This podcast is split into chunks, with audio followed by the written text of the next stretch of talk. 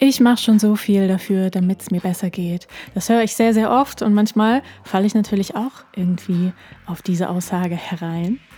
Ähm, warum Sein oft viel mehr bewirkt und bewegt als Tun, das wollen wir uns heute ein bisschen anschauen. Schön, dass du da bist. Mein Name ist Laura und wir sagen heute sei es drum.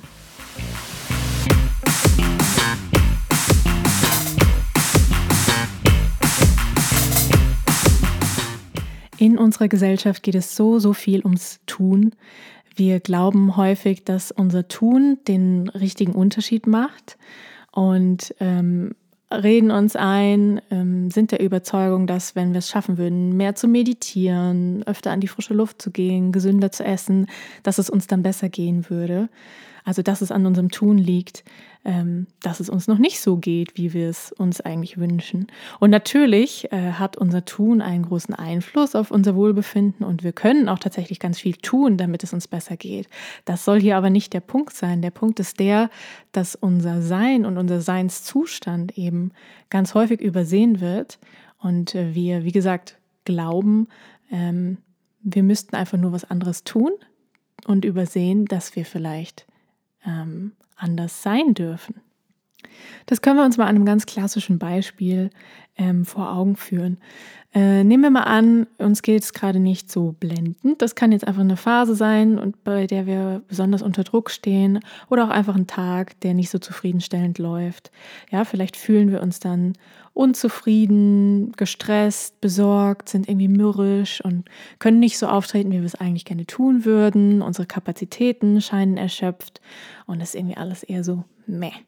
Ja, und oft glauben wir dann, dass wir halt an diesem Zustand was verändern müssten. Also wir wünschen uns dann statt der Anspannung, die wir in dem Moment erleben, eine Entspannung herbei.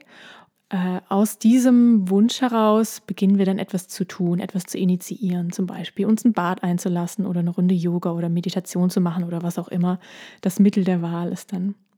Und all diese Dinge, all diese Aktionen, all diese Interventionen können total tolle Ressourcen sein, wenn äh, sie wirklich ähm, greifen. Also je nachdem, wo wir uns in unserem Nervensystem Spektrum gerade befinden, können uns solche Tätigkeiten, solche Ressourcen, ähm, wenn sie wirklich verkörpert sind und äh, wenn sie uns da abholen, wo wir gerade stehen quasi, können die uns tatsächlich sehr nähren, können die uns zurückbringen in mehr Balance und uns wieder ähm, aufladen mit Energie und mit ähm, Freude, Lebensfreude, ja.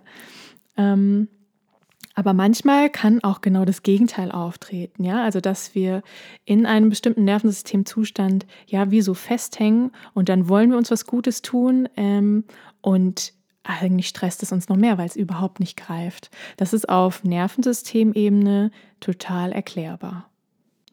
Also wenn wir uns zum Beispiel Ruhe und Entschleunigung verordnen, obwohl wir eigentlich gerade was ganz anderes bräuchten, dann wird sie auch nicht so richtig gelingen. Dann wird sie wahrscheinlich ins Gegenteil umschlagen und eher zu Frust und noch mehr Unruhe und noch mehr Stress führen.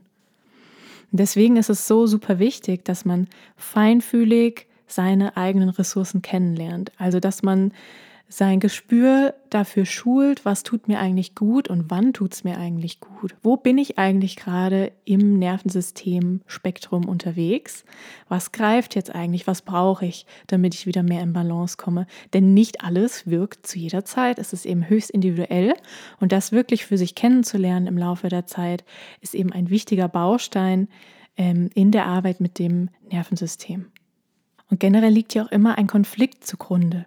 Wenn wir uns auf eine bestimmte Art und Weise fühlen, aber uns eigentlich gerne anders fühlen wollen, dann erzeugt es immer einen Stress im Nervensystem. Es lässt sich dann gar nicht vermeiden. Ja, weil wir haben eine Realität, die ist spürbar, die ist gerade im Körper. Wir fühlen uns zum Beispiel mürrisch, enttäuscht, was auch immer es gerade ist, ähm, sind gefrustet nach einem Arbeitstag, der irgendwie nicht so lief, wie erwünscht.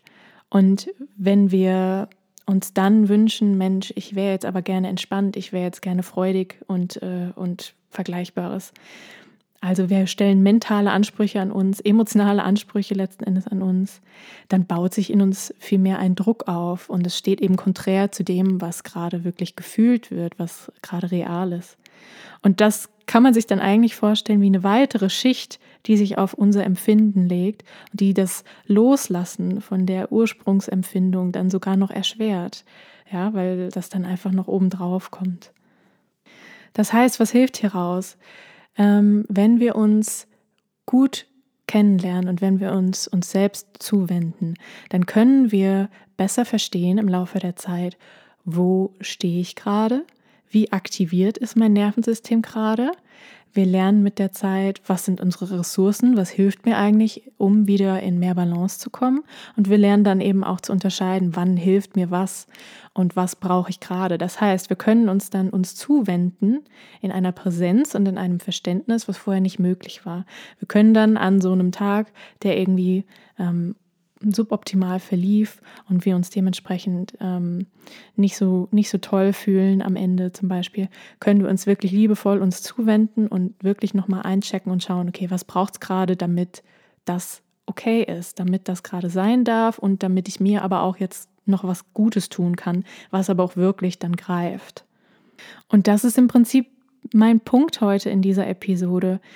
Ähm, wenn wir uns gut spüren und wenn wir gut sein können mit uns, dann lösen sich diese Dinge peu à peu auf. Das Tun kommt an zweiter Stelle. Ja, also erst wenn wir uns wirklich gut spüren können und wenn wir damit sein können mit dem, was wir spüren, dann können wir auch angemessen tun im Anschluss. Also wenn wir lernen, uns uns zuzuwenden und uns zu fühlen, unsere Emotionen zu fühlen, mit denen ähm, lernen zu sein und wohlwollend zu sein, wenn wir unsere individuellen Kapazitäten erhöhen im Laufe der Zeit, wir so eine Beobachterinnenperspektive einnehmen, dann kann sich wirklich druckfrei das zeigen und lösen, was gerade da ist.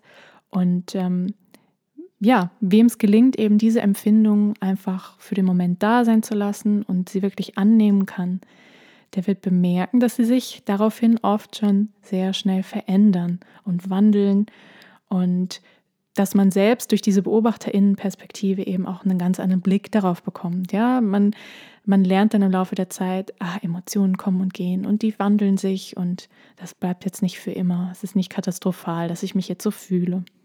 Und deswegen sage ich halt, sein ist wichtiger als tun, in dem Punkt auf jeden Fall. Weil wir erst, wenn wir mit uns sein können und erst, wenn wir wirklich auch Dinge sein lassen können, also wirklich Dinge, ja, ganz entsprechend des Titels meines Podcasts wirklich sagen können, sei es drum, es ist jetzt so, ich nehme das an und es wird auch wieder anders werden. Ja, erst wenn das uns wirklich gelingt und wenn wir damit d'accord sind, dann ähm, kann Veränderung geschehen, dann kann wirklich Wachstum in uns geschehen und ähm, dann kann auch ein Tun erwachsen aus uns, aus diesem Seinszustand und aus dieser Haltung uns selbst gegenüber, das viel mehr greift, das viel authentischer ist, viel hilfreicher ist, weniger verkopft ist, wirklich eng aus dem entspringt, was eben gerade für uns spürbar ist, was eben gerade da ist, was gerade relevant ist. Und das ist einfach so, so viel schöner, als in so einer Schleife festzuhängen, bei der man denkt, Mensch, ich müsste mal, ich müsste mal und ich sollte doch und irgendwie klappt das alles nicht. Wie immer hoffe ich, dass das erhellend war und dass du was mitnehmen kannst für dich, dass du dich hier vielleicht wiederfindest. Ähm, ich freue mich auf jeden Fall, wie immer von dir zu hören. Du findest mich online unter laurachristinfink.de und wenn du magst, hören wir uns bald schon wieder in einer weiteren Episode. Bis dahin, sei es wie es ist.